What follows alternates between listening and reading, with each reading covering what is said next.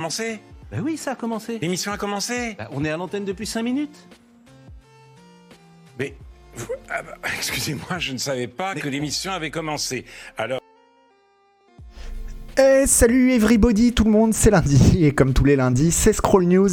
Euh, n'hésitez pas à passer la prochaine fois, euh, si vous êtes sur YouTube, n'hésitez pas à passer la prochaine fois sur euh, pour le le pré-show.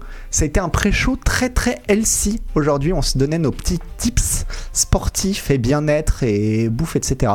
Bref, aujourd'hui, ça va être. Ah ouais, j'ai mis longtemps, j'ai mis un petit peu de temps euh, la transition, puisque finalement, je me suis rendu compte que du fait qu'on ait discuté autant, j'avais pas préparé le scroll news, donc comme ça j'ai eu le temps de préparer. Et euh, aujourd'hui, c'est vraiment un tout petit scroll news, vraiment pas grand chose. Et euh, et euh, mais encore plus que d'habitude. hein. Là vraiment, il y avait pas, il y avait vraiment pas grand chose. Donc euh, bon, bon, on va se lancer quoi. Qu'est-ce que vous racontez? Perso, j'arrive pas du tout à me tenir à mes résolutions, du coup, c'est des alternances niveau bouffe. Ouais, moi aussi, c'est un peu pareil. Mais, bon, je me dis que. Tu sais, les, les résolutions, même quand tu les tiens pas, c'est jamais inutile de l'avoir fait, même un petit peu, quoi. Même un petit peu, c'est toujours mieux que rien. Donc euh, voilà. Euh, ce que. Ah, ouais, non, mais ça sera pour la fin. On part sur une petite news. euh, pas folichonne, mais juste, voilà, pour dire que. euh, le, le- même le boss de Take Two, Strauss, Strauss Zelnick, ne croit absolument pas au, au métavers. Alors attendez, je vais, je vais faire la traduction. Alors, le PDG euh, de Take-Two, euh, Strauss Zelnick, a exprimé son scepticisme à l'égard du terme métavers, averti- avertissant qu'il pourrait mal se terminer pour les entreprises qui tentent de capitaliser sur un mot à la mode. Mais c'est marrant, il a une bonne raison aussi. euh, Enfin, il y a un truc spécial avec le PDG de Take-Two, vous allez voir, c'est que bien qu'il n'y ait pas de définition universellement acceptée, le métavers est largement défini comme un réseau d'espaces virtuels 3D où les utilisateurs peuvent socialiser, jouer et travailler, et certains l'envisagent comme un successeur de l'Internet mobile. Des entreprises comme Sony, Epic, Lego, Meta, Krafton, Bandai Namco et Microsoft planifient toutes leurs propres versions du concept. Interrogé sur le concept dans une nouvelle interview vidéo avec GameIndustry.biz, Zelnick de Take-Two a déclaré qu'il était sceptique quant à quiconque investit derrière des mots à la mode et a fait valoir que son entreprise avait déjà ses propres métavers dans les jeux tels que GTA Online.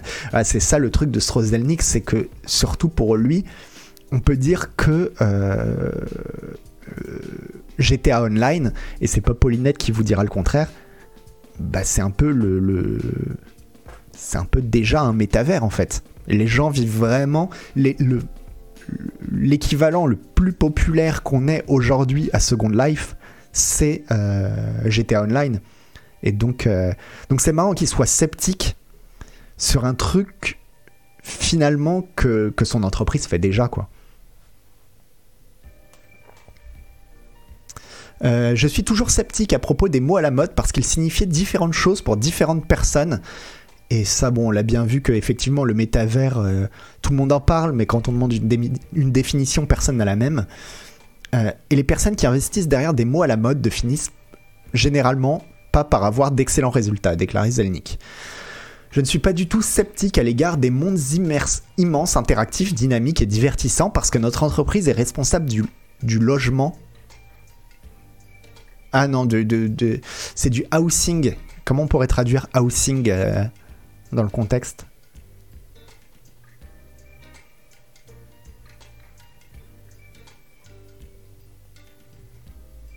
Euh, de, l'immobilier, quoi. De l'immobilier. Je ne euh, parce que notre entreprise est déjà responsable de l'immobilier au minimum de trois d'entre eux, a-t-il répondu. Le plus grand sur Terre, Grand Theft Auto Online et Red Dead Redemption Online, puis NBA 2K en ligne et d'autres à venir. Alors je savais pas que l'aménagement, ouais. Je savais pas que euh, qu'il y avait une sorte de métavers sur euh, NBA 2K, quoi. Je crois donc fermement que les gens iront dans des mondes numériques pour se divertir et que si vous offrez une expérience super divertissante, je pense que les gens y afflueront. Je pense que là où se trouve mon scepticisme, c'est que toutes les entreprises croient soudainement qu'en prononçant le mot métavers à côté de la stratégie commerciale de leur entreprise, cela signifie qu'elles seront transformées et que le nirvana est au coin de la rue, et naturellement ce n'est pas le cas. Euh, a souligné qu'il se méfiait particulièrement des métavers basés sur la blockchain, ajoutant Divertir les gens est vraiment difficile, construire des, propriétés branchées est incroyablement difficile, ouais, des logements branchés type euh, euh, les baraques stylées dans GTA Online, quoi. Cela coûte beaucoup d'argent, cela prend beaucoup de temps et il y a énormément de risques.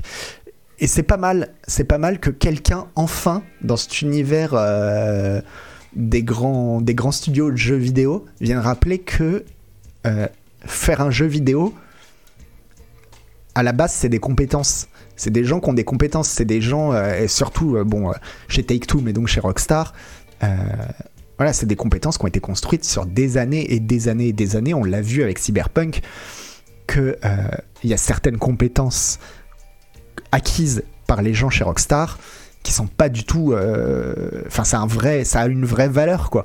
Et que faire des jeux vidéo, c'est pas simplement avoir un, joli concept et puis ensuite le, concept euh, va couler de source, quoi.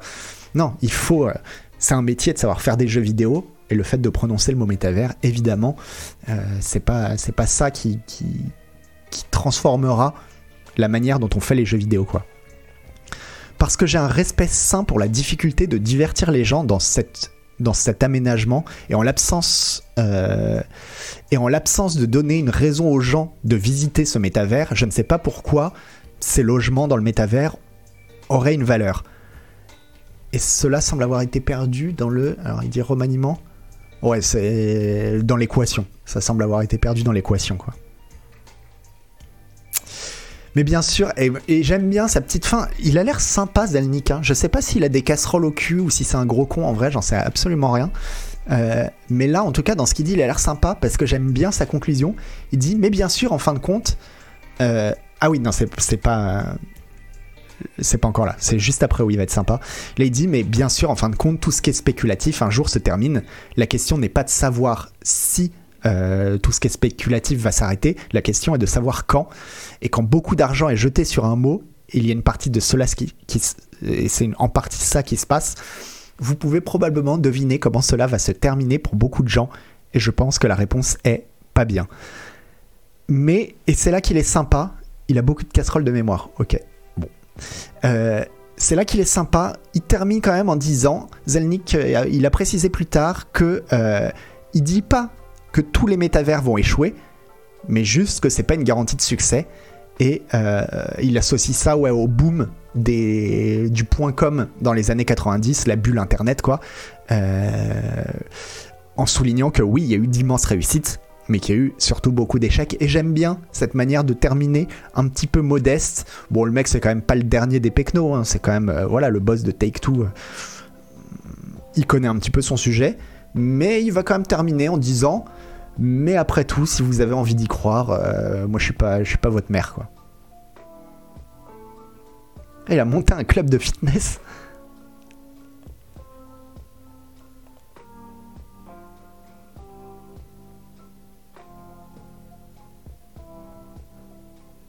Mais euh, contrairement à ce qu'il dit pour le boom du dot-com, parce que le, le- la bulle internet, autant c'est vrai qu'il y a eu euh, bon, une, tout le monde s'est enflammé, mais il y a quand même plein, plein, plein d'entreprises qui ont réussi. Quoi. Bon, moi, toutes les entreprises qu'on utilise aujourd'hui euh, ont réussi.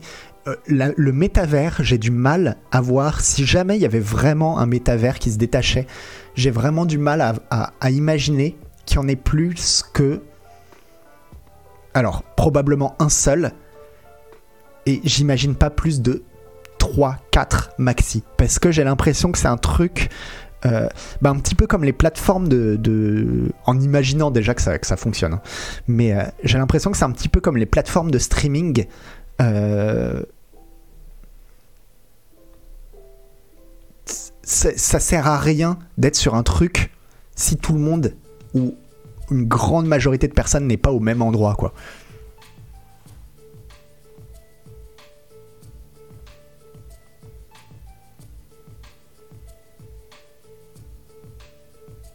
Bonjour, si je change l'adresse postale de mon abonnement, il sera actif pour le numéro suivant directement. Alors, VGR Foxoff, ça c'est vraiment une question qu'il faut poser euh, directement à euh, Soupape François sur le Discord de Canard PC si tu peux, ou sur Twitter, ou sur, euh, ou sur le forum Canard PC.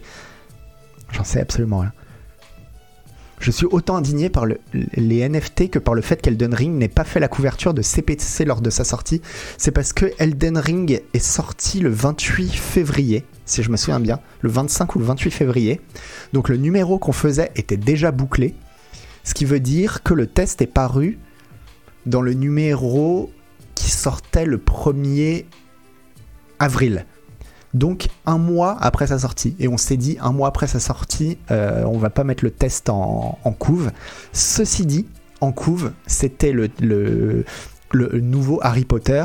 Et si tu regardes l'image qu'on a choisie pour Harry Potter, elle ressemble vraiment beaucoup à du Elden Ring. Donc la boucle est bouclée.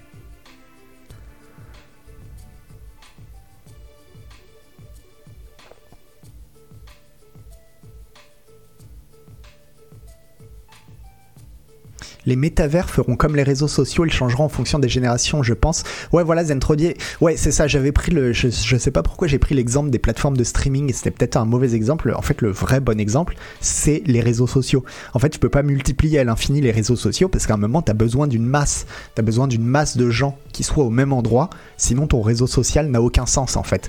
Et. Euh, et je pense que les métavers, ça va être un petit peu la même chose. Quoi. Si, et encore une fois, si ça fonctionne, parce que pour l'instant, on n'a pas vu ce que les métavers pourraient apporter euh, de plus que ce que Internet euh, propose déjà en fait. Rassure-moi, Elden Ring a été en couverture à un moment donné. Peut-être qu'il a été en couverture pour un, un- un- une preview, je pense. Qui va tester Diablo Immortal C'est euh, Louis-Ferdinand Sebum qui va tester Diablo Immortal. Voilà, il avait déjà fait la couve pour la preview. Ah oui, c'était ça aussi. Il y avait ça qui rentrait dans le. Non, je crois que. Mais je crois qu'il a des bonnes critiques, hein, Diablo Immortal en fait. Les gens qui y jouent ont l'air de dire que c'est pas trop mal, quoi. Euh... Ouais, on parle du même jeu. Bah après, je me suis pas vraiment renseigné parce que moi, de toute façon, je sais que j'y jouerai pas à Diablo Immortal. Je m'en fous complètement. J'ai envie de jouer à Diablo 4 et c'est tout. Même, même le remake de Diablo 2, je m'en fous. Donc, euh, le test de Soldiers, il n'y a pas de test de Soldiers. Il est passé à la trappe euh, Soldiers.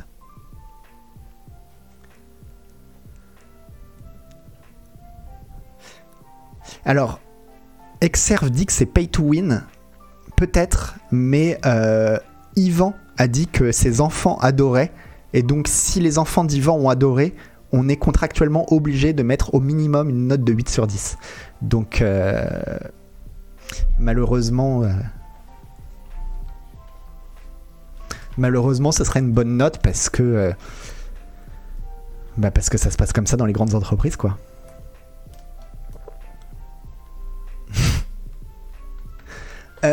On passe sur le gros Ah Ah ouais, attendez, on va faire un truc. On passe sur le gros morceau. Ah, ça fait longtemps que j'ai pas joué de flûte.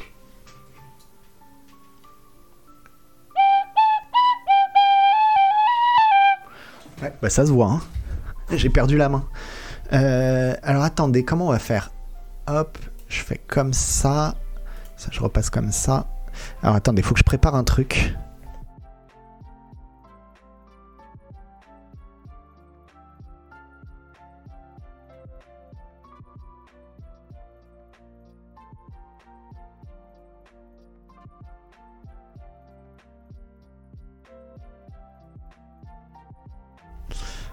On va se mater ensemble. Je sais que ça vous amuse pas, hein. ça m'amuse pas non plus, mais c'est comme ça. On va se mater ensemble le trailer qu'ils ont sorti pour le nouveau Pokémon, Pokémon écarlate et Pokémon violet. Et vous allez me dire ce que vous en pensez. Euh, Alors attendez, comment je lance ça? Je fais ça, tac. Je mets pas le son du, du trailer.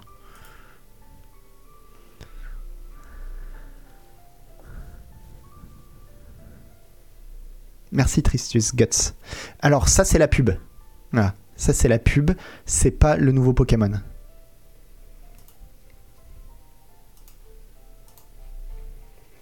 Mais attends, mais si? Ah, mais c'est pas ça, moi, que je voulais. Attendez. Merde.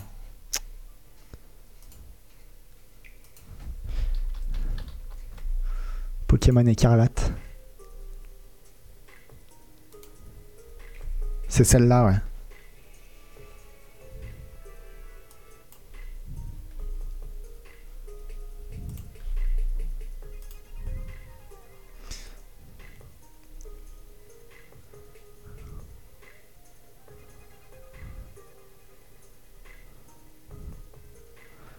C'est beau pour un jeu de 2012.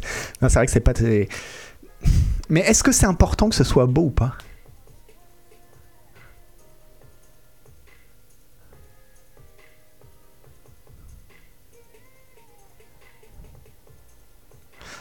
Penses que...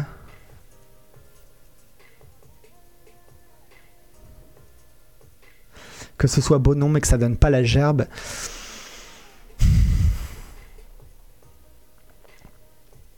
C'est vrai que c'est vraiment vraiment pauvre. hein. Là je suis en train de là je suis en train de jouer en ce moment, je rejoue à hum, Xenoblade Chronicles 2. C'est quand même beaucoup plus beau hein. et pourtant c'est pas un monstre non plus Xenoblade Chronicles 2 quoi. Là là les textures elles sont vraiment mais mais, mais flinguées quoi.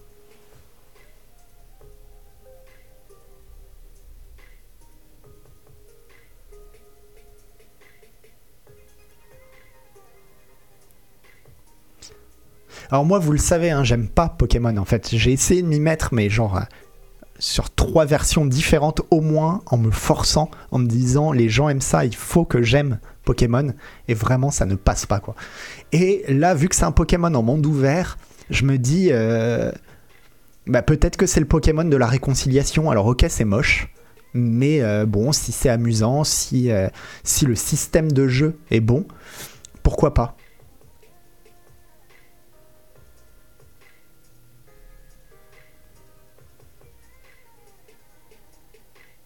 C'est normal que tu trouves ça nunuche. Bah, le Pokémon, c'est rarement. euh, C'est pas Elden Ring. hein. Ça. On n'est pas sur du berserk, quoi. Mais euh, pourquoi je vous montre ce trailer? Il y, a un- y a un sens. hein. Il y a un sens à tout ça, à cette émission. C'est que. euh, alors attendez. Hop. Je me remets comme ça. Paf. C'est que on va pouvoir lire. Alors, ça m'embête un petit peu. Enfin. Ça m'embête un peu parce que c'est. Bon, après, il l'a mis en accès libre. Donc. C'est sur le site Ludostri de. euh, comment il s'appelle déjà? Oh j'ai un trou de mémoire. De. euh, je vais vous le dire tout de suite. Oscar Lemaire, voilà. Sur le site Ludostri de Oscar Lemaire, il a fait un, un excellent article sur. euh, sur le pourquoi en fait c'est tout pourri les, Poké- les Pokémon et que ça évolue pas du tout. L'article est vachement bien. Alors je vous le mets dans le chat. On va le lire aussi, mais n'hésitez pas à aller faire un tour sur Ludostri parce qu'il y a toujours des articles ultra top et celui-ci est en accès libre, mais euh, vous pouvez aussi euh, vous abonner à Ludostri et c'est vraiment les dessous des grandes licences, c'est vraiment très très bien comme site, donc vraiment euh, n'hésitez pas à y aller quoi.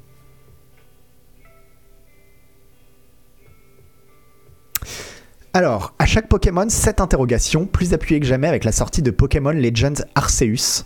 Comment Mais ça, ça vaut aussi, hein, là, pour le nouveau. C'est vrai que Arceus était encore plus moche que le, nouveau. hein. Euh, comment se fait-il que ces jeux soient si pauvres techniquement alors qu'il s'agit d'une des licences les plus lucratives de l'histoire?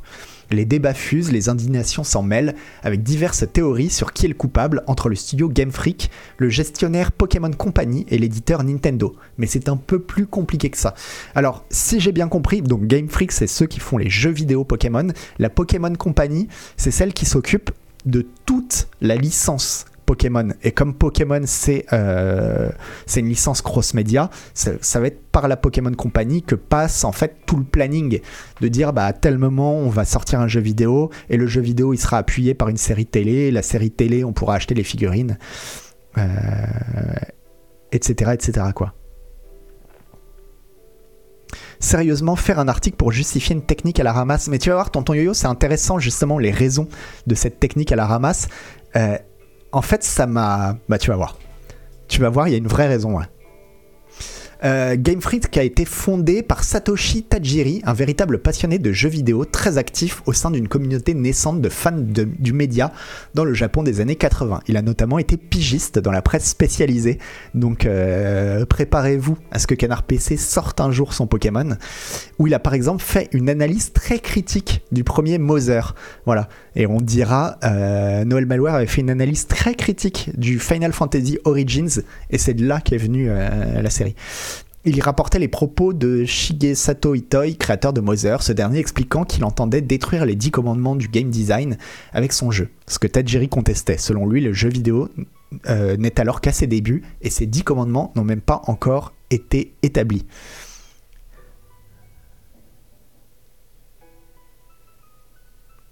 J'ai lu, mais cet article aurait pu être fait pour n'importe lequel des, des, 1000 jeux, des 10 000 jeux qui se font démonter tous les ans pour leur technique à la ramasse. Alors je suis pas du tout d'accord, tonton Yo, on va voir, on va continuer, mais je suis absolument pas d'accord parce qu'on voit que vraiment Game Freak, ils ont une philosophie qui est un peu euh, qui, qui est spéciale quoi. Euh, mais le fait que ces 10 commandements n'existent pas pourrait en réalité être merveilleux. Bon, on s'en fout un petit peu de tout ça, ça c'est l'histoire de Game Freak. C'est assez connu, mais Game Freak est à la base un simple fanzine pour passionnés de jeux vidéo. Donc à la base, c'est vraiment un magazine de jeux vidéo, euh, Game Freaks, qui obtient un certain succès. Au bout d'un moment, Tajiri et ses potes qui bossent dans son appartement décident de vivre leurs rêves en essayant de faire leur propre jeu. L'idée de Pokémon arrive très vite, mais le studio va sortir plus d'une demi-douzaine d'autres projets avant, souvent de commandes pour différents éditeurs de Namco à Sega en passant par Nintendo. Euh, donc on y apprend que Pokémon sort en 96 au Japon sur une console qui est à cet instant passée de mode. La Game Boy, euh, c'est plus du tout, euh, c'est vraiment la fin de vie de la Game Boy. Dans les 100 meilleures ventes de 96 au Japon, il n'y a qu'un seul jeu Game Boy dans le classement, Pokémon, qui est premier. Sachant qu'à la base, les ventes sont faibles et décevantes dans un Iwata demande consacré à Pokémon Heart Gold Soul Silver, Iwata se remémore ses débuts avec euh, Tsunekazu Ichihara.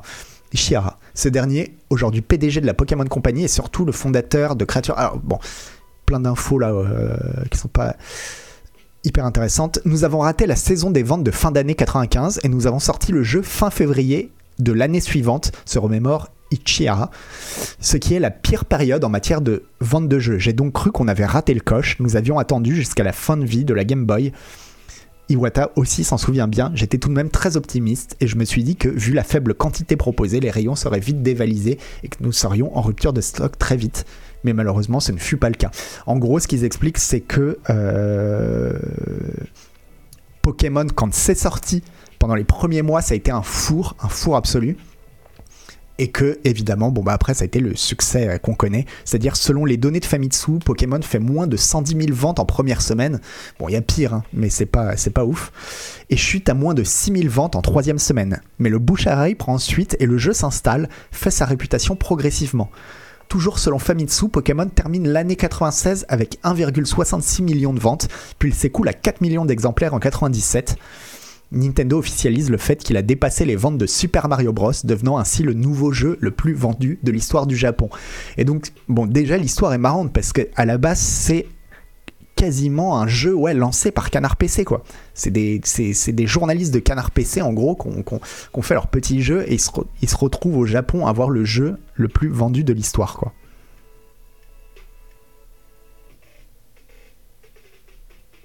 Alors tonton Yo-Yo, on va, on va parler à la fin, mais je suis absolument pas d'accord avec toi.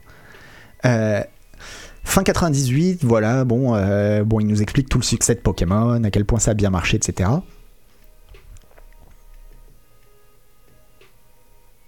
Ah ouais, il parle un petit peu de, de Tajiri, qui est donc le, le créateur de Pokémon, euh, qui est interviewé par le Time qui fait des nuits de 12 heures parce qu'il fait, il enchaîne des journées de travail de 24 heures et après il dure, il dure 12 heures. Et le, journaliste dit qu'il avait les yeux rouges, injectés de sang et il tremblait quand il parlait. Il avait l'air d'avoir besoin d'un long repos, d'un long repos. Et en fait, juste après ça, euh, je crois que c'est le deuxième Pokémon. Euh, lui, il a laissé Pokémon de côté et il a dit démerdez-vous avec ça, quoi. Aujourd'hui, il est toujours donc président et propriétaire de Game Freak et il est toujours crédité comme producteur exécutif des jeux, ce qui au Japon est souvent le statut donné au grand patron, même si ce dernier n'a absolument pas approché le développement. Tajiri est surtout devenu totalement absent de la communication et a confié la direction du studio à Junichi Masuda, compositeur et un peu programmeur des premiers jeux présents depuis le tout début de l'entreprise. Alors s'il faut s'attarder sur cette jeunesse, c'est parce qu'il est important pour essayer de comprendre ce qu'est Game Freak. Tajiri n'est pas un homme d'affaires, c'est juste un geek rêvant de faire des jeux qui est devenu extrêmement riche grâce à ça, presque sans le faire exprès. Et c'est ça moi que je trouve intéressant. Il est dur de savoir avec quel état d'esprit exactement est gérée une entreprise lorsque celle-ci n'a pas de compte à rendre à des actionnaires et donc d'obligation de transparence dans ce domaine. Mais c'est justement ça le truc, Game Freak donne surtout l'impression de ne jamais avoir voulu rentrer pleinement dans le grand jeu du capitalisme. Il y avait pourtant une opportunité incroyable pour ça, en réinvestissant le pactole Pokémon pour grossir, ouvrir de nouveaux studios, rentrer en bourse, viser la croissance au maximum, s'imposer comme un acteur majeur de l'industrie, mais non. Et ça va être ça donc le, gros de l'article, c'est en fait expliquer que Game Freak, en fait ils ont jamais voulu euh, grossir parce que ils s'en battent les reins en fait. C'était juste des geeks qui faisaient un, petit jeu vidéo et ils ont voulu en gros, ils ont, suivi un chemin qui est normalement l'inverse de tous les studios, quoi. Voilà, qui, ont un succès, qui grossissent, qui grossissent. Et eux, non, ça les intéressait pas de grossir. Et donc, ils sont restés tout petits, quoi. Alors après, ils parlent des liens euh, avec la Pokémon Company, de du fait que euh, c'est pas tellement la Pokémon Company qui décide euh, de ce que fait Game Freaks, mais c'est plutôt Game Freaks qui va pouvoir euh, décider de ce que fait la Pokémon Company.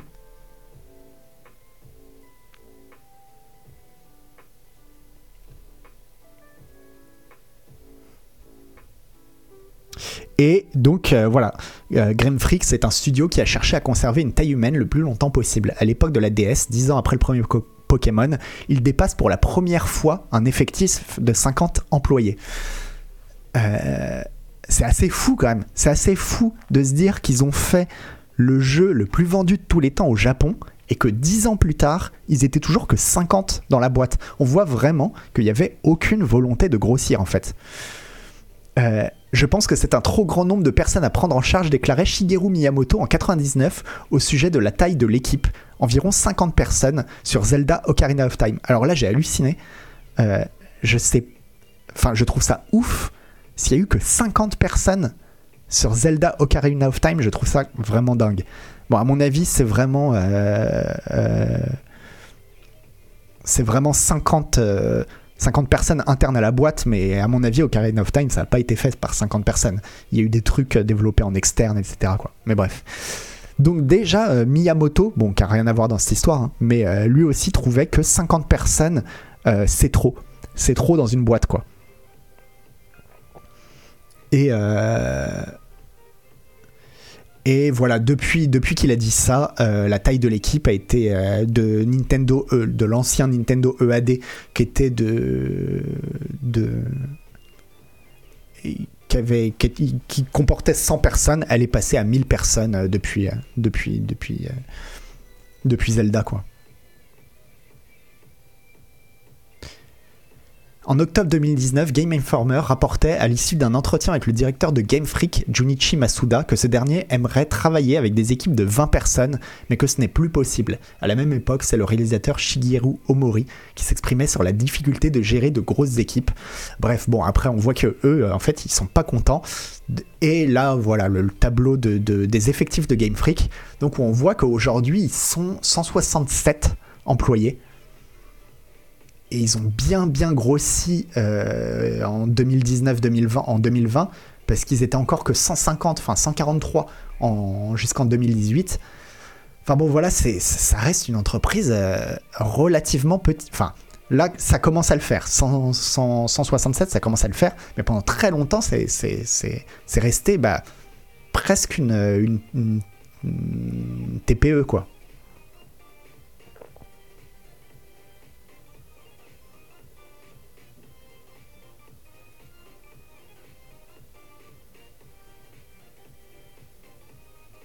Mais du coup, il faudra revoir. euh, on va finir l'article et puis après on va en débattre. Parce que de toute façon, je vous le dis, il y a quasiment que ça comme news aujourd'hui, donc euh, c'est pas le. Mais c'est là où je suis pas d'accord avec toi, tonton Yo. On va arriver à la fin de l'article. euh, je, dis, donc tonton Yo-Yo, tu dis tout est factuel dans cet article, il n'y a pas de débat. Ce sur quoi je ne suis pas d'accord, c'est qu'on brandisse ça comme un bouclier face à la critique. Et surtout, est-ce qu'on va aller faire le même travail de recherche quand Jean Studio Lambda sortira un jeu moche? Alors ça pour le coup, je peux répondre direct, bah non parce que Jean Studio Lambda, on s'en fout parce que c'est pas Pokémon. Pokémon c'est une des licences les plus lucratives au monde. Donc c'est vrai que tout le monde se pose la question, tout le monde, euh, tous les fans se disent comment ça se fait qu'ils sont assis sur une mine d'or et qu'ils continuent à faire des jeux mais rincés de chez rincés quoi. Et alors que euh, alors qu'un petit studio français, oui tout le monde s'en fout quoi on peut éventuellement considérer l'approche de Game Freak comme paresseuse, voire radine, de ne pas vouloir s'étendre davantage. Par la force des choses, ils ont été obligés de se résoudre à une croissance tout de même importante. Entre 2014 et 2018, l'effectif de Game Freak a doublé. Euh, le problème de Game Freak, il repose surtout sur l'étendue de l'expérience en interne. Ce dont je parlais tout à l'heure par rapport à Take-Two et, enfin Rockstar et GTA, que je pense que quand on quand on n'est pas dans l'industrie du jeu vidéo, on ne se rend pas compte à quel point euh, les, les, développeurs sont pas interchangeables. C'est-à-dire, il suffit pas d'avoir des millions pour embaucher des gens euh, pour faire un jeu. Il y a aussi une vraie expertise qui se développe dans les, équipes en interne. Et par exemple, l'expertise de qu'a Rockstar pour concevoir une ville en monde ouvert.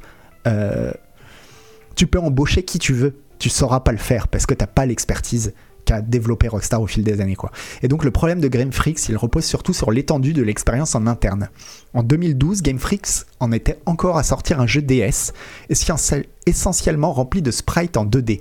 Dix ans plus tard, ils sortent un open world 3D sur une console HD. La transition est forcément délicate. Euh, on compare souvent Pokémon Legends Arceus à Zelda Breath of the Wild, jeu pourtant vieux de 5 ans désormais. Mais chez Nintendo, on apprenait à faire de la 3D dès l'époque de la Super NES, quand le premier Pokémon n'était pas encore sorti. Surtout, Game Freak a beau être riche à son échelle, l'entreprise est loin de jouer dans la même catégorie que Nintendo et n'a pas l'organisation et l'expertise d'une société de la taille comme Nintendo, qui au fil des années a construit tout un système et un réseau pour recruter et former efficacement. Et on apprend aussi qu'en parallèle de ça, voilà, Game Freaks ne fait pas que du Pokémon, ils font aussi d'autres jeux, mais d'autres jeux qui sont apparemment nuls à chier, j'en sais rien, j'ai jamais joué. Genre ils ont fait Little Town Hero, apparemment qui est, pas top. Et euh, bah, juste pour que les développeurs puissent s'amuser et puissent euh, bon, pas avoir l'impression de faire que du Pokémon tout le temps, et que ça leur permette aussi de ramener des idées qu'ils ont eues ailleurs euh, dans un autre jeu, et dire bah tiens ça dans Pokémon ce serait bien quoi et voilà, c'est là, euh, tonton yo tonton yo-yo, où on arrive euh, à là où je suis pas d'accord avec ce que tu viens de dire. Il ne s'agit pas ici de dire que Pokémon Legends ne pouvait pas être plus beau que ce qu'il est, ou qu'il faut l'excuser, mais de comprendre que ce n'est pas forcément le résultat d'une mauvaise volonté en soi. La critique qui est souvent formulée au jeu est assurément justifiée et sans doute aussi nécessaire.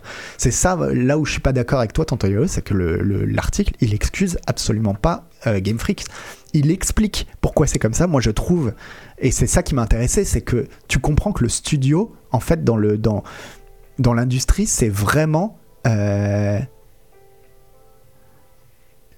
tout le ouais que le studio dans l'industrie, c'est vraiment une anomalie, et c'est ça qui m'a intéressé, c'est de voir que euh,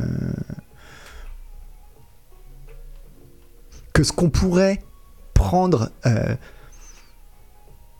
pour une boîte mal gérée, en fait, c'est pas tellement que c'est mal géré, c'est que c'est des mecs qui, à la base, n'avaient pas envie de faire un, d'aller plus loin que leur délire de geek euh, du début, quoi.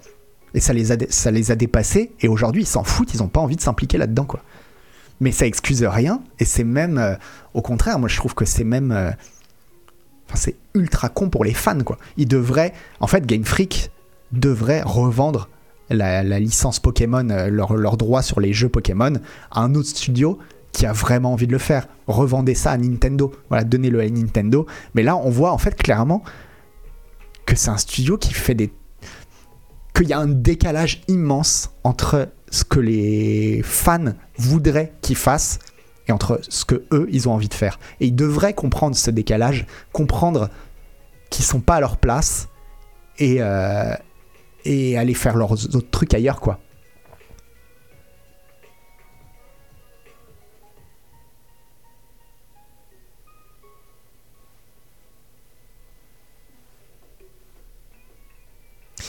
Pokémon, c'est un jeu générationnel Non, ça me passe au-dessus de la tête. Je pense que si ça perdure, c'est aussi parce que ceux qui ont connu la saga au début ont à présent des enfants et qui partageaient ce type de contenu. Alors Dafinga, euh, comme je te dis, moi j'étais pas dans Pokémon, mais par contre, ce que je vois avec Pokémon, et c'est pour ça que j'ai essayé de me forcer à, à me mettre dedans, c'est que je vois tout le potentiel en fait. Je vois à quel point l'idée est bonne, les Pokémon sont bien designés, c'est vraiment joli, t'as envie. Moi j'ai vraiment envie d'y jouer. C'est juste que euh, le game design de, des premiers Pokémon, bon bah voilà, ça a trop vieilli aujourd'hui et ça s'est pas renouvelé depuis quoi.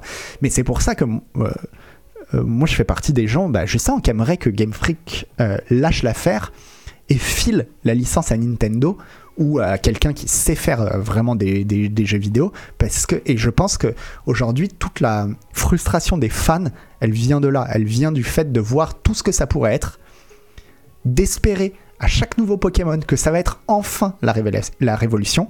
Et là, j'ai l'impression que ce qu'explique l'article, et c'est pour ça que pour moi, l'article, il, il, excuse pas ou quoi que ce soit. Au contraire, l'article, il dit arrêtez de rêver, tant que ce sera Game Freaks, ce sera toujours euh, de la merde. Tout simplement. C'est comme ça que je le lis en tout cas.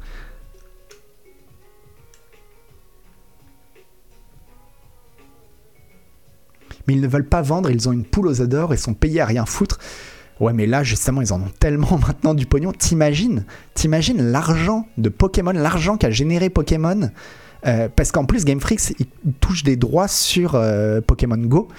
Euh, l'argent qu'a généré Pokémon, si pendant des années, ils étaient moins d'une centaine dans la boîte, t'imagines, quoi Qu'est-ce qu'ils font de tout leur pognon, quoi? Bah tu vois, voilà, Astopolis, tu vois, par exemple, tu dis arrêtez de faire un jeu par an surtout. Mais juste ça, moi ce que je comprends avec cet article, c'est que ça sert à rien de dire ça à Game Freaks. Ils feront un jeu par an. Ils n'ont pas envie en fait de faire un bon jeu. Ils s'en foutent.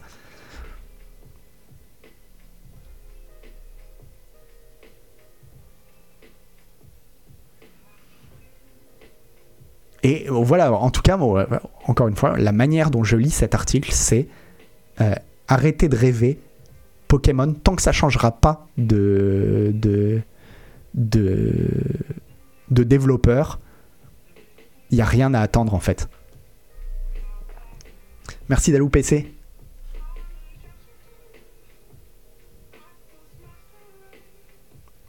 Mon âme se meurt à l'entente de ces mots difficiles, mais moi aussi ça me fait mal. Ça me fait mal parce que parce qu'encore une fois, je vois tout le potentiel, je vois à quel point Pokémon ça pourrait être un bon jeu quoi.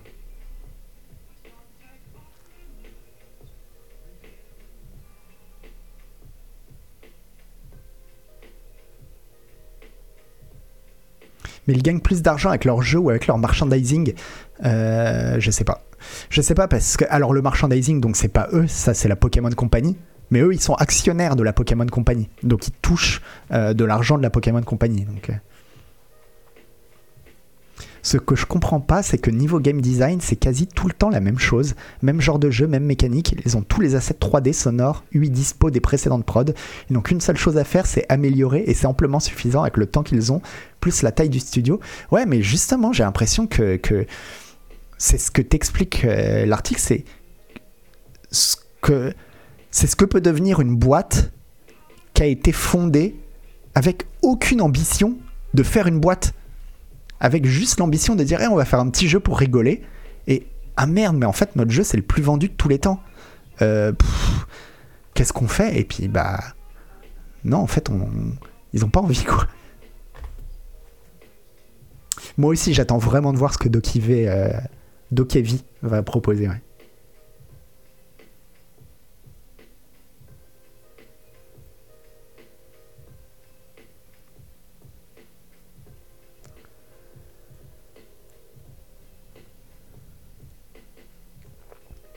Ouais, Nadelta, ouais, c'est un peu comme ça que je le vois aussi. C'est-à-dire, quand tu dis, ouais, ils vivent dans leur bulle et se rendent pas compte de ce qui est vraiment attendu.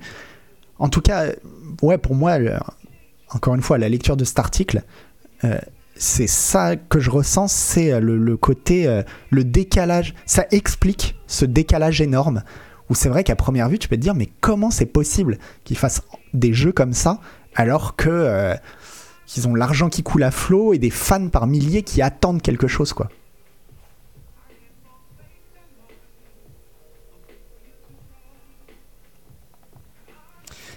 Sinon, rassurez-moi, il y a des gens ici qui n'ont jamais touché à des jeux Pokémon. Perso, ça me passe au-dessus, mais à un point. Je ne critique pas, c'est juste un monde qui m'est complètement étranger et les jeux ne m'ont jamais donné envie. Alors, ça, je, bon, je comprends Damien Detch encore plus euh, dans la mesure où moi, j'ai jamais réussi à m'y mettre. Mais par contre, euh, je pense que ce qu'on peut pas nier, c'est que l'idée, il y a matière à faire avec cette idée, quoi. Il y a vraiment matière à faire. euh, ça pourrait être un genre. C'est déjà d'ailleurs un peu un genre en soi, mais ça pourrait aller beaucoup plus loin, quoi. Il y a vraiment tout un terrain à déblayer sur, euh, un mélange de RPG euh, avec collectionnite, quoi.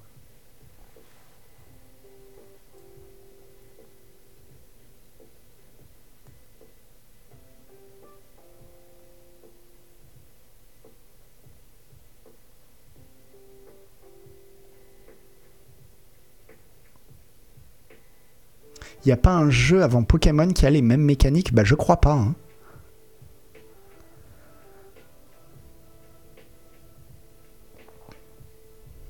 Mais par contre, c'est juste du capitalisme, ça se vend sans rien foutre. Pourquoi voulez-vous qu'il change quoi que ce soit? Parce qu'au bout d'un moment, ça marchera plus, euh, Spinoza. Et que normalement, même quand tu es une entreprise avec juste euh, voilà, un, but euh, lucratif, tu sais très bien qu'il faut évoluer. Sinon, euh, bah, sinon c'est le monde qui évolue sans toi. Quoi.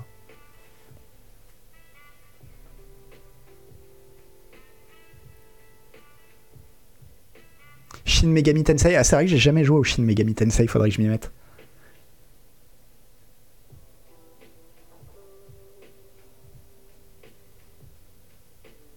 Il y a quand même un gros biais de journaliste trentenaire quadra, je trouve. Pokémon a toujours été une licence pour morveux de cours de récré. Ça ne sera jamais autre chose. Alors, Alban Banal, euh, dans ce cas-là, on peut, dire ça de, des trois quarts des jeux Nintendo. Que c'est des jeux de, pour enfants, entre guillemets.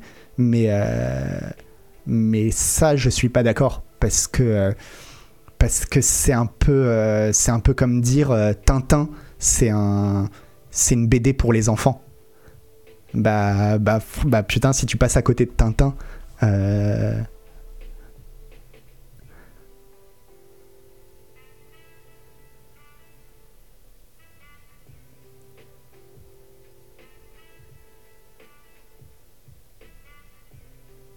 Non, je dis pas que Tintin Tintin c'est la même chose, mais, euh, mais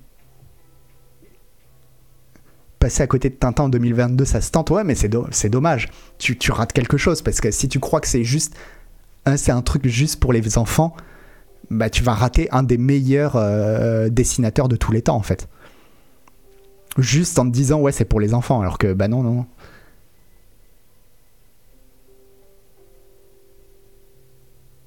Et pour les jeux Nintendo, c'est pareil. Franchement, si tu te dis euh, Mario, euh, Mario c'est pour les enfants, bah tu vas passer à côté de, de trésors d'invention et de game design.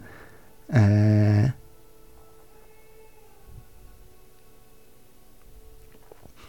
Alpha Blue Light, je suis en retard, mais Noël, tu streams un lundi de Pentecôte, tu vas aller en enfer, mécréant. Bah, comme tous les gens euh, qui, qui se soucient euh, de la solidarité. Je rigole, hein, c'est pas. Tintin, ça a plusieurs niveaux de lecture, c'est pas comparable. Oui, euh, on va pas dire que Mario, ça a plusieurs niveaux de lecture, parce que c'est pas un. Bah, parce que c'est pas de la lecture. Mais. euh, Mais il y a plusieurs niveaux de. Enfin. ou- ou- pff, bah, je pourrais te prendre mais tellement d'exemples. On pourrait te dire la même chose de Ghibli. On pourrait dire, euh, ouais, Ghibli, c'est pour les enfants. Bah oui, mais bon, euh, il se trouve que. ou même, même Disney, sur les, sur les vieux Disney. Tu pourrais dire, ouais, c'est pour les enfants. Bah oui, mais n'empêche que c'est de la qualité, mais de ouf, quoi. Enfin bref, tout ça pour dire que l'argument de c'est pour les enfants, c'est pas un argument en fait. Par contre, ceci dit, je comprends parce qu'il y a plein de gens comme ça, j'ai des potes comme ça, et je comprends tout à fait qu'il y ait des gens de notre âge qui se disent Ouais, non, moi, les trucs, bah, Agbu par exemple est comme ça, les trucs designés pour les enfants, il peut pas. Et ça, je comprends. Je comprends tout à fait. Moi, j'ai de la chance, je peux, tu vois. Mais, euh, mais par exemple, moi, les dessins animés, euh, Ghibli ou Disney, bah, j'ai énormément de mal, je peux pas. Donc je comprends, je comprends tout à fait.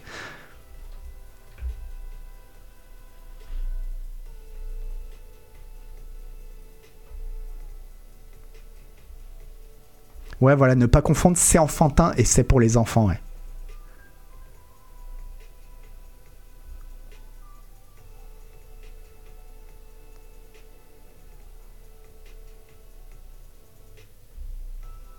Mais, euh, mais voilà, non, non, bah, moi, enfin, vous le savez, hein, euh, à quel point j'aime, j'aime Nintendo, j'aime les jeux, enfin, j'aime l'esprit euh, de, de- game design de Nintendo, donc. euh.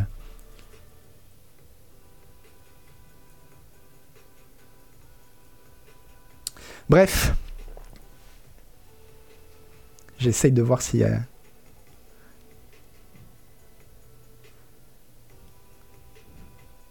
Et le C pour les enfants, c'est pas non plus une excuse pour les trucs pourris. Ouais, en plus, Scoob. euh, euh, Enfin, ouais, franchement, euh, il y a des trucs pour les enfants, entre guillemets, qui sont d'une qualité, mais infiniment supérieure à ce qui est fait pour les adultes. hein. Tu regardes les séries, les séries qu'on pour adultes, bah franchement, des fois, les enfants, ils ont des, des trucs, mais mille fois mieux fait, quoi.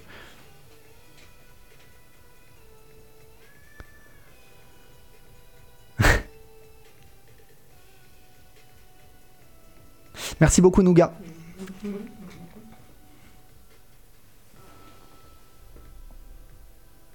Enfin voilà, l'article bouclier anti-attaque du lac moche ressortira à chaque nouveau trailer rincé. Mais c'est là où je, je comprends pas pourquoi, comment tu le lis comme ça en fait, l'article Tonton Yo-Yo. Euh, pour moi là, l'article il défend pas du tout euh, Game Freak. hein.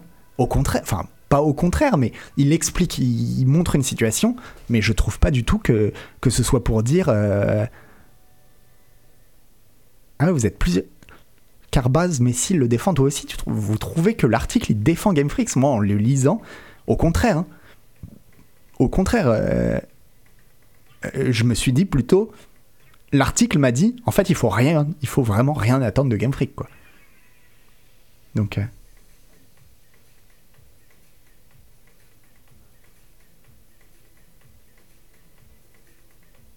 Bref.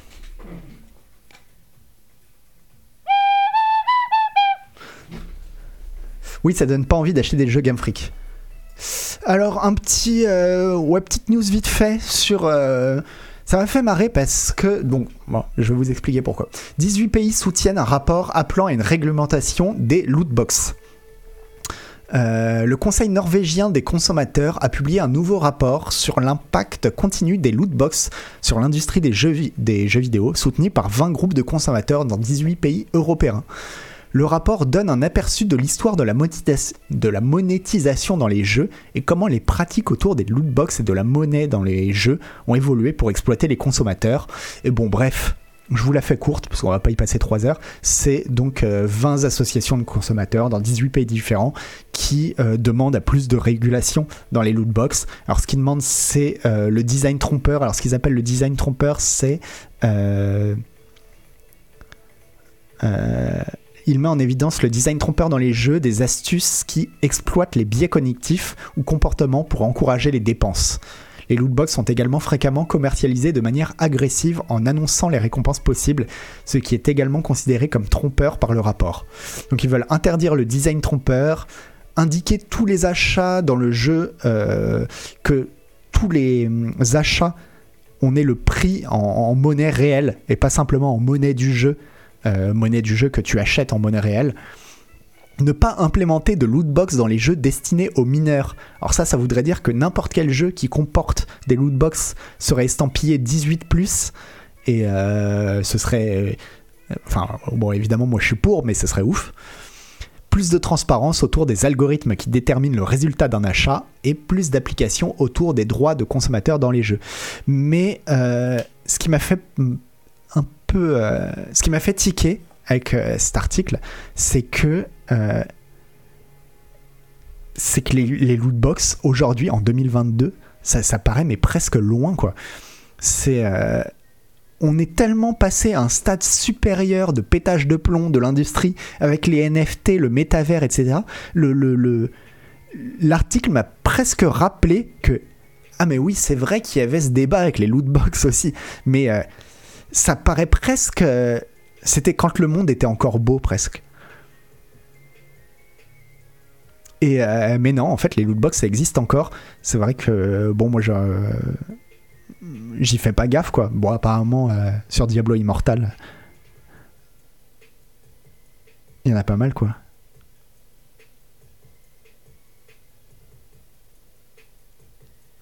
De toute façon, est-ce que les parents vérifient vraiment l'âge recommandé sur les boîtes de jeux quand il y en a? Bah, ça dépend des parents, mais il y en a plein qui le font. Il y a plein de parents qui, qui, vérifient les, âges recommandés. Hein. Bon, après.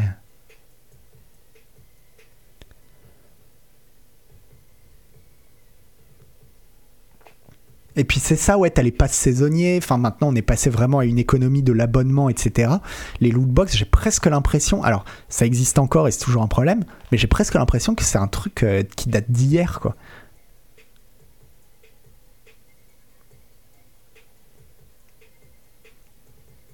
Et ouais, effectivement, surtout 18, ça freine pas mal certains parents, ouais, je pense aussi, ouais.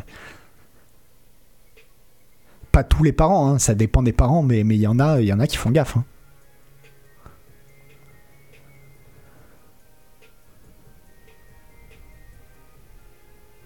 Ouais, les cartes FIFA, c'est des lootbox. Justement, ils visent euh, particulièrement FIFA.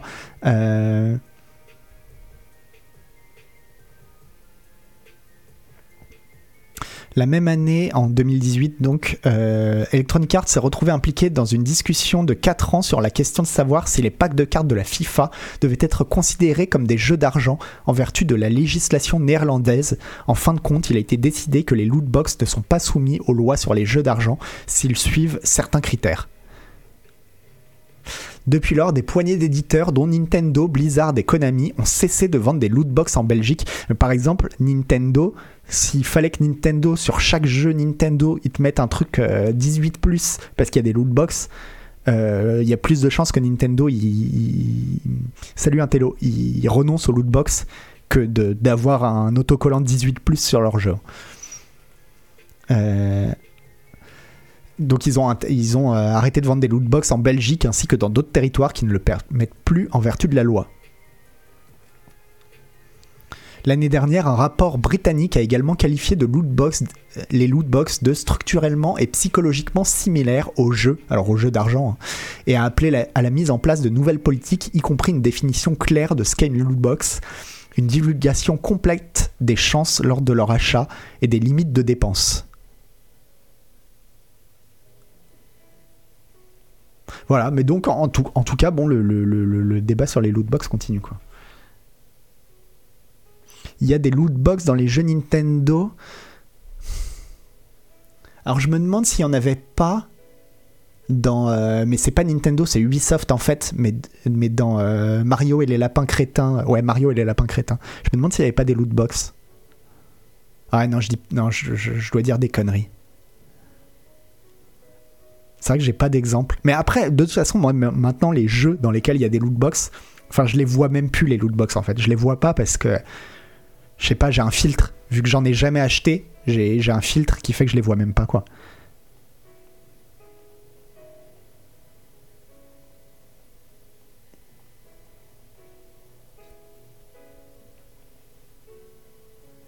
Mais c'est vrai qu'après, tu dis, ouais, pour les, cartes à collectionner ou les Pokémon qui sont en, en des cartes à collectionner, c'est vrai que c'est la même mécanique. Hein.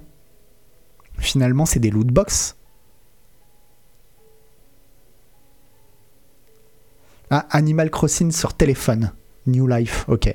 Ouais, j'ai jamais joué à un jeu sur téléphone. Euh.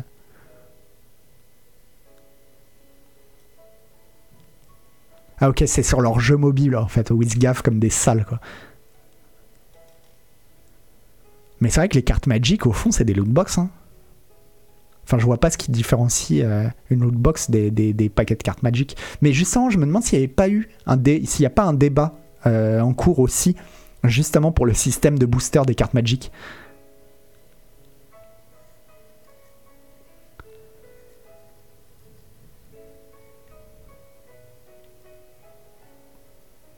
les loot box, ça joue sur les mêmes principes cognitifs que les jeux d'argent, je le sais, je le sais pour avoir bossé dans le milieu des casinos. Ouais, bah ça, ça, ça, fonctionne sur. Euh, c'est la boîte de Skinner, c'est ça en gros, le fait que quand on met une, variable aléatoire dans un processus de récompense, les gens vont avoir tendance à, surinvestir l'objet à cause de cet aspect aléatoire en fait.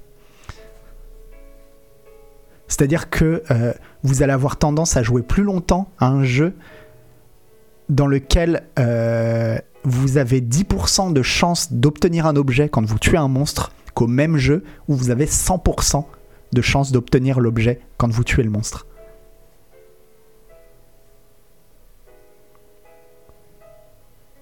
Les cartes Magic ou les vignettes Panini, tu as quelque chose de physique à la fin. Ah, c'est vrai, Coupe, que à la limite, les cartes Magic, tu peux les revendre, quoi.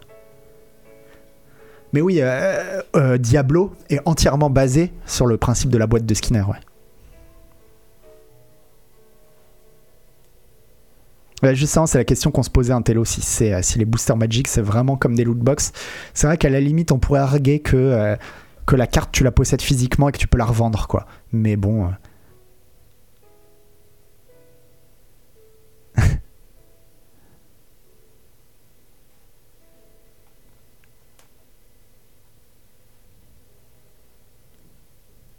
Mais oui, oui, la, frontière est fine. Et.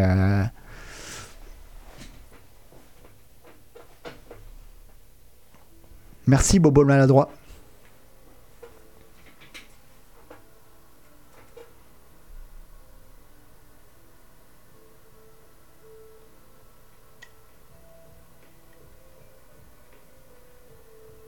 Mais c'est vrai que si, euh, comme tu dis, hein, si on pouvait au moins échanger. Ah, mais si, on peut. Il y a plein de loot box où on peut échanger, en fait, euh, les objets qu'on a, quoi.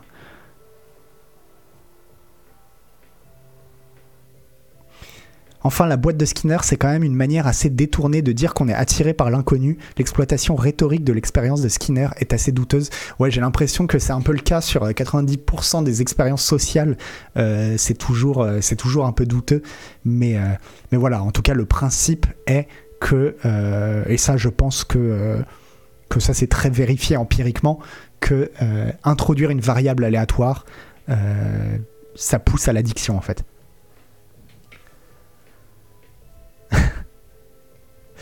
Skinner, le directeur adjoint. Mais c'est pour ça que je me rappelle tout le temps de la boîte de Skinner. Je sais que ça s'appelle la boîte de Skinner parce qu'à chaque fois. euh, Enfin, le nom me reste à cause de X-Files en fait.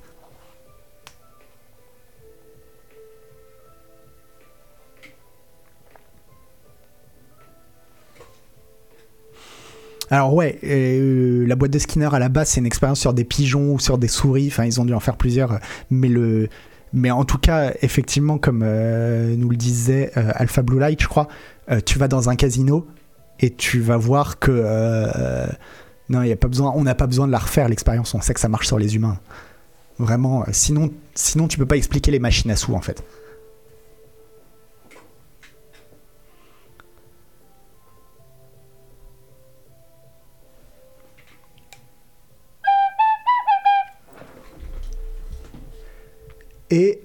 Ah oui, on termine par une petite news. euh, Bon, vite fait, vite fait, c'est juste ça m'a fait marrer. Bon, je vous la résume. Je vous la résume. C'est en gros. euh, euh, comment il s'appelle? Naoki Yoshida, qui est le producteur de Final Fantasy XIV, et donc le producteur aussi de Final Fantasy XVI. En fait, il est accusé de. Il y a eu une nouvelle mise à jour. Il y a eu plusieurs mises à jour dans Final Fantasy XIV qui apparemment euh, rendent la classe de Black Mage, magicien noir, euh, ouais, de magie noire, complètement fumée.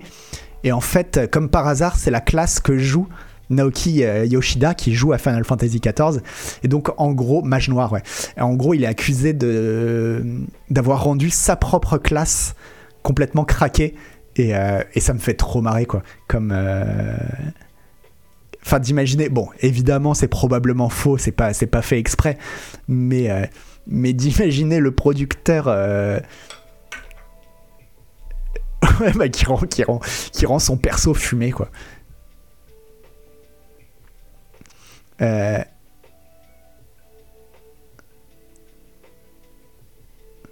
Voilà. Yoshida n'a pas exactement confirmé ou nié que son amour pour le mage noir était la raison derrière sa soupe. Qu'est-ce qu'ils ont mal traduit là? Derrière ça, it's souping, souping up. ouais, sur le fait que ça a été augmenté, mais, euh, mais en tout cas, il a admis que l'équipe avait été trop loin. Euh, il, il a dû leur dire quoi. Non, mais les mecs, ça commence à se voir en fait.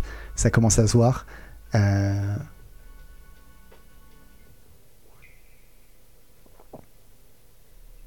Et en gros, bon, il promet que ce sera corrigé dans les prochaines extensions qui vont aussi craquer les, les, les, autres persos. Bon, ça m'a juste fait marrer. Euh, parce que ça m'a fait penser à une BD de euh, Bastien Vives euh, sur les jeux vidéo, où il imagine exactement de la même manière les, développeurs de, de, Street Fighter 2 enfin d'un Street Fighter qui sont en train de s'engueuler parce que chaque développeur essaye de rendre plus craqué son perso quoi.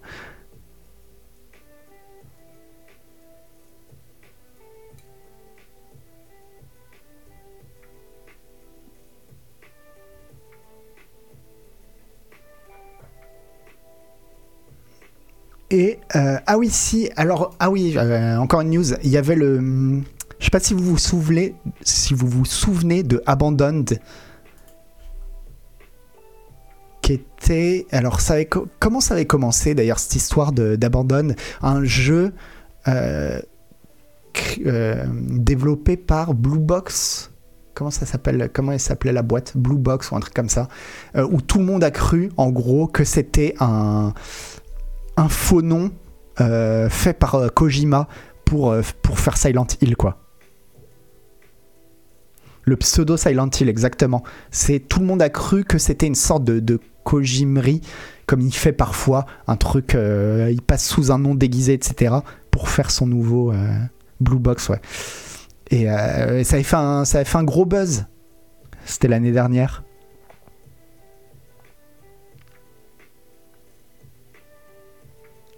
Et euh, bah en fait, il y a GameSpot, je crois, qui a, qui a, enquêté. Alors, Abandon était un peu comme le feuilleton de l'été en 2021, tant les rumeurs à son sujet allaient dans tous les sens avec des rebondissements qui ont fait le bonheur des amateurs de théorie. Entre celles et ceux qui croyaient dur comme fer que Kojima était derrière cette fumisterie, et d'autres qui pensaient qu'il s'agissait simplement d'un petit studio maladroit qui avait du mal à bien communiquer, Abandon s'est fait connaître par tout le monde. Mais depuis quelque temps, c'est le silence radio et GameSpot a mené l'enquête sur ce projet avant d'en conclure que Abandon n'est finalement qu'une chimère. Mais vous allez voir, c'est super badant comme histoire en fait. Non, c'était c'était vraiment euh, Silent Hill. Les gens pensaient que ce serait le fameux Silent Hill euh, qui avait été annulé euh, quand Kojima était lourdé de Konami et que euh, qu'il le refaisait euh, dans son coin quoi. Alors non, ils se sont pas juste barrés avec le fric versé par Sony, tu vas voir, c'est encore plus euh, c'est encore plus badant quoi. Le site révèle qu'au cours de ces derniers mois, l'idée derrière le projet n'a pas cessé de changer. Le jeu parlait d'intelligence artificielle très évoluée et dangereuse, puis de vampires, ensuite de culte, avant de revenir au survival horror classique. Tout ça montre en réalité que Hassan Karaman, développeur principal sur le jeu, ne sait pas du tout où il va, mais c'est loin d'être le pire ici. GameSpot indique aussi qu'il n'existe aucune preuve concrète de l'existence du jeu. Les sources du site mentionnent qu'il n'y a pas de jeu derrière cette histoire, tout simplement parce que Karaman attendrait des investissements pour produire le prologue jouable, qui, lui, qui est lui aussi très loin d'aboutir.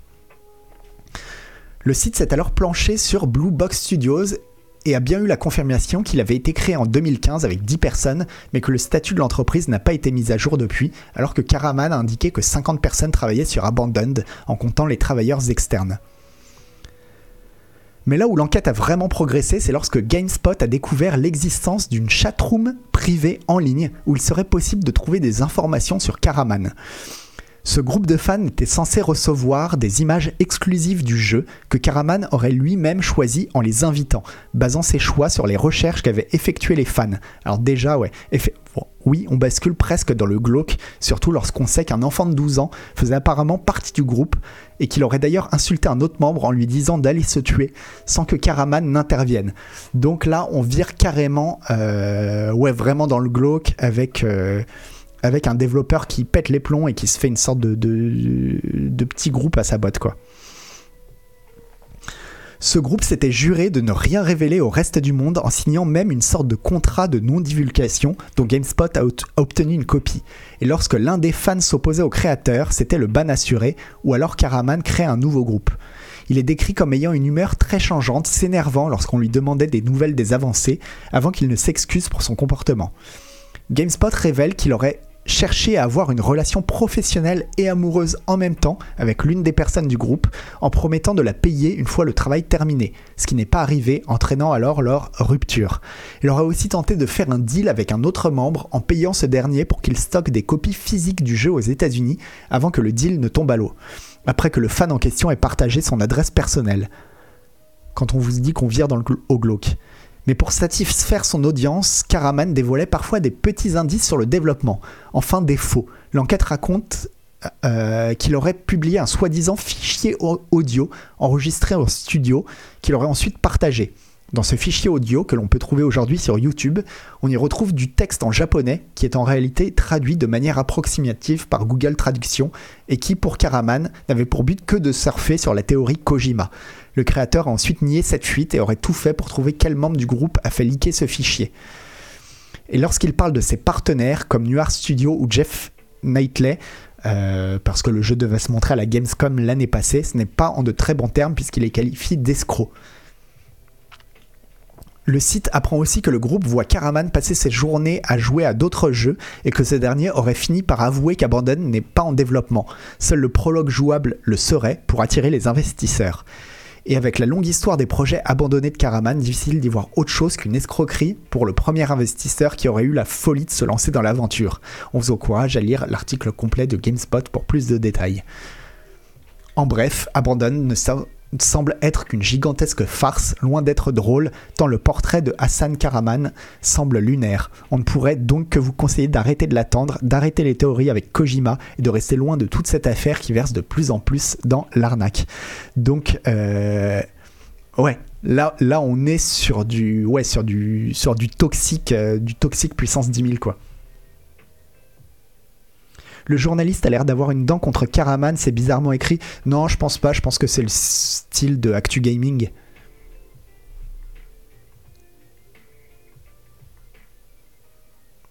Alors quelle est la news capitale que t'arrêtais Frédégonde Bah pas grand chose puisqu'il n'y a pas de... Il n'y avait pas de grande news, je t'ai dit ce soir.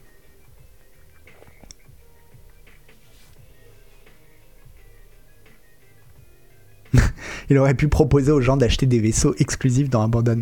Non mais ouais, c'est pas pas le fait que euh, qu'il fasse son arnaque. Bon ça, euh, c'est vrai qu'on en connaît d'autres, mais c'est le côté ultra chelou euh, de son groupe privé où il sort avec une meuf en lui disant je vais te payer pour du taf. Enfin bon, ça sent mais le, le, le ça sent le plan foireux, mais vraiment.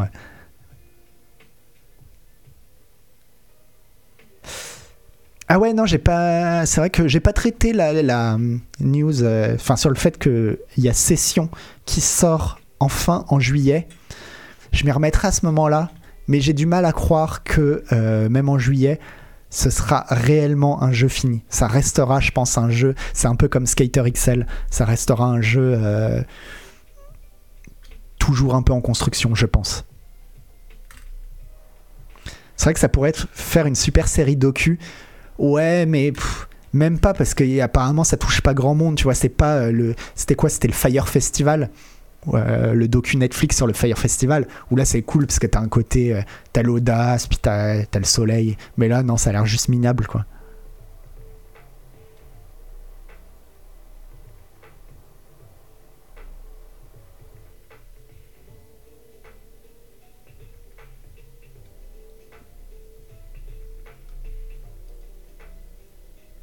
Et puis ouais, ça a arnaqué des millionnaires. Il y avait le côté, euh, il y avait le côté Instagram et tout quoi. Mais euh, non, là c'est juste, euh, là c'est vraiment de la, petite escroquerie pourrie quoi. Ah ouais, c'était trop bon ce docu sur le Fire. Bon, je pensais que ça pouvait le faire, mais c'est sûr, c'est pas Elisabeth Holmes. Si vous avez aimé le docu sur le Fire Festival, il faut que vous regardiez je ne sais pas s'il est encore sur Netflix, je crois. Regardez sur Netflix s'il y est. Euh, Opération. Ah, vous allez me le dire. Opération. Non, vous l'avez pas Non, pas Espadon.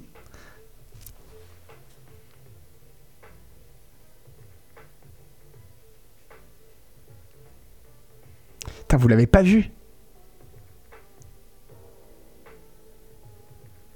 Comment il s'appelle ce, ce docu? Attendez. Euh...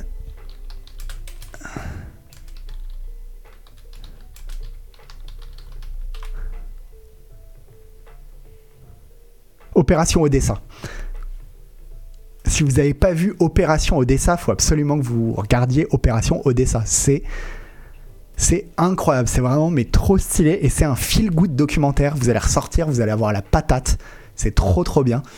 Et euh, c'est sur euh, trois mafieux pieds nickelés, euh, trop bizarres, qui ont essayé de vendre un sous-marin nucléaire à Pablo Escobar. Un sous-marin nucléaire russe à Pablo Escobar. Et c'est.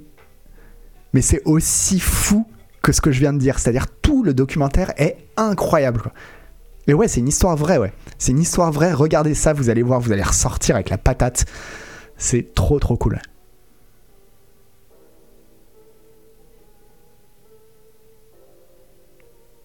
Non, ils l'ont pas vendu, ils l'ont pas vendu parce que bah tu vous regarderez le documentaire parce que ça part trop en sucette quoi. Tout Pablo Escobar, c'est fou, mais là il y a même pas pa Pablo Escobar, mais c'est genre euh, pff, c'est c'est vraiment des pieds nickelés de ouf, mais en même temps euh, bah vous allez voir, vous allez voir, c'est trop bien, je vous dis rien.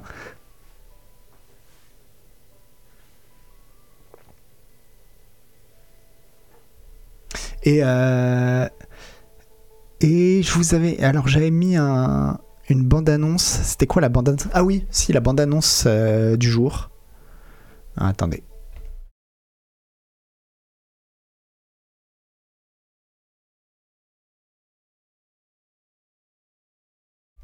Hop, c'est. On va se le refaire, mais euh, voilà, ceux qui ont regardé le, le State of Play l'ont déjà vu.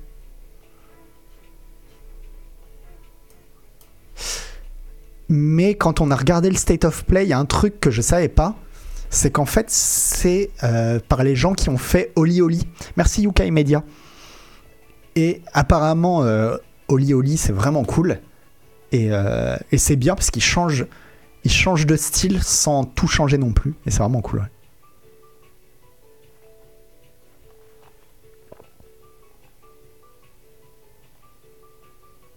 Ouais, il paraît que c'est vraiment cool Oli Oli, faut que, faut que je m'y mette. Ouais, bah le dessin, on est vraiment sur le style Mobius, mais finalement, euh, je crois que le dernier. Finalement, le design n'est pas si étonnant, justement, quand tu vois le dernier Oli Oli, quoi. Merci Nashkel. Et euh, bon, bah c'est super chelou. C'est à la fois il y a du roller, tu fais du roller, mais t'as un flingue et tu tues des gens. Euh, hâte de voir ce que ça donne.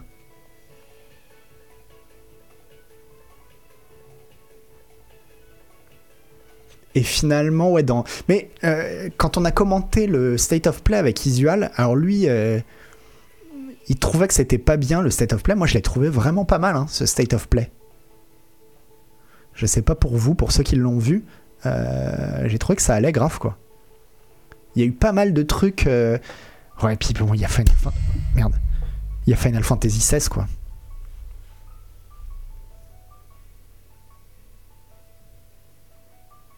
il n'y avait rien dans ce state of play. Bah, là, déjà, on vient de voir euh, Roller Drome, qui a l'air vraiment cool, je trouve. On a vu Seasons, qui avait l'air vraiment, vraiment, vraiment chouette. Euh, Qu'est-ce qu'il y avait d'autre? Ah, mais vous avez pas de musique en fait depuis le début? Bref. Et, euh, et puis FF16, quoi. Bon, alors FF16, je comprends que vous soyez pas dans le délire. Ok. Euh, FF16, ouais, je comprends les gens qui sont pas dans le délire, mais faut que vous me compreniez. faut que vous compreniez les gens qui sont dans le délire. En fait, FF16, du coup, j'ai vu plus d'infos sur qui était derrière FF16. Et t'as bon, as le producteur de FF14, apparemment. FF14, c'est quand même une sacrée réussite. Mais c'est surtout, c'est que des gens qui viennent euh, de l'écurie euh, Sakaguchi. C'est-à-dire que des gens qui ont bossé sur Final Fantasy Tactics, Vagrant Story ou, ou les sagas, enfin que des trucs. que des gens qui ont l'air top, quoi. Ouais, que les meilleurs. Donc vraiment, je suis vraiment très très curieux pour le.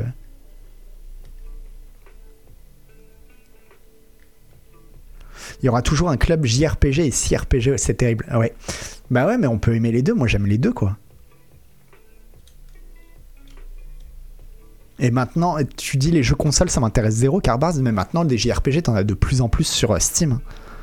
T'as le Tales of, euh, il était sur euh, Tales of Arise, il était sur Steam. Bon, peut-être pas le, plus top du top, surtout pour commencer, mais bah bien sûr que j'aime les JRPG. Ouais. Le FF16 pour moi c'est un retour aux sources de Final Fantasy. Bah je sais pas parce que ouais, on verra, on verra parce qu'il a l'air très sombre. Et est-ce que la source de Final Fantasy c'est sombre? Ouais, peut-être un peu, remarque. Ouais, je sais pas.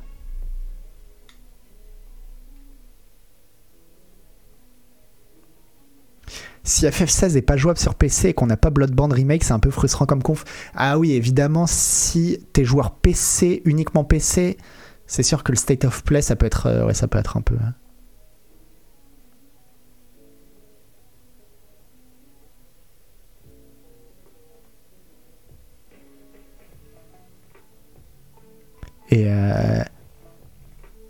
Ouais, ah ouais, mais le retour médiéval fantastique pour moi. euh, le médiéval fantastique, c'est pas c'est pas la marque de FF, hein, parce que euh, mes FF préférés, FF6, FF7, FF12, en fait, ils sont pas médiéval fantastique.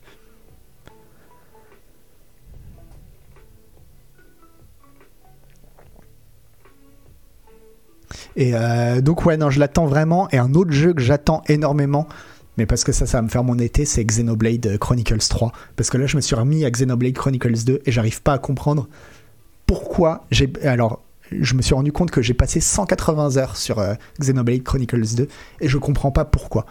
C'est un jeu où si je prends détail chaque, chaque élément, chaque élément séparément, je vois que des défauts. Et pourtant, le jeu, il me prend, il fonctionne sur moi, c'est dingue. Bref. Euh, je regarde vers qui on va pouvoir faire un raid.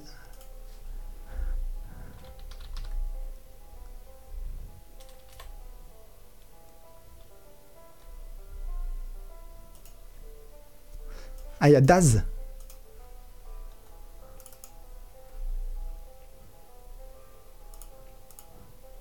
Attends, Daz, il est en train de streamer?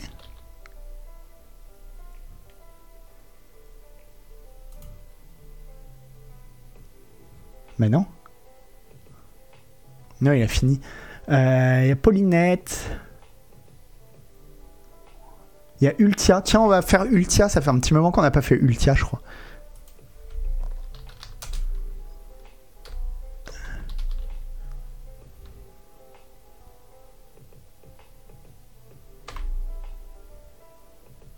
Pourquoi ça n'a pas marché?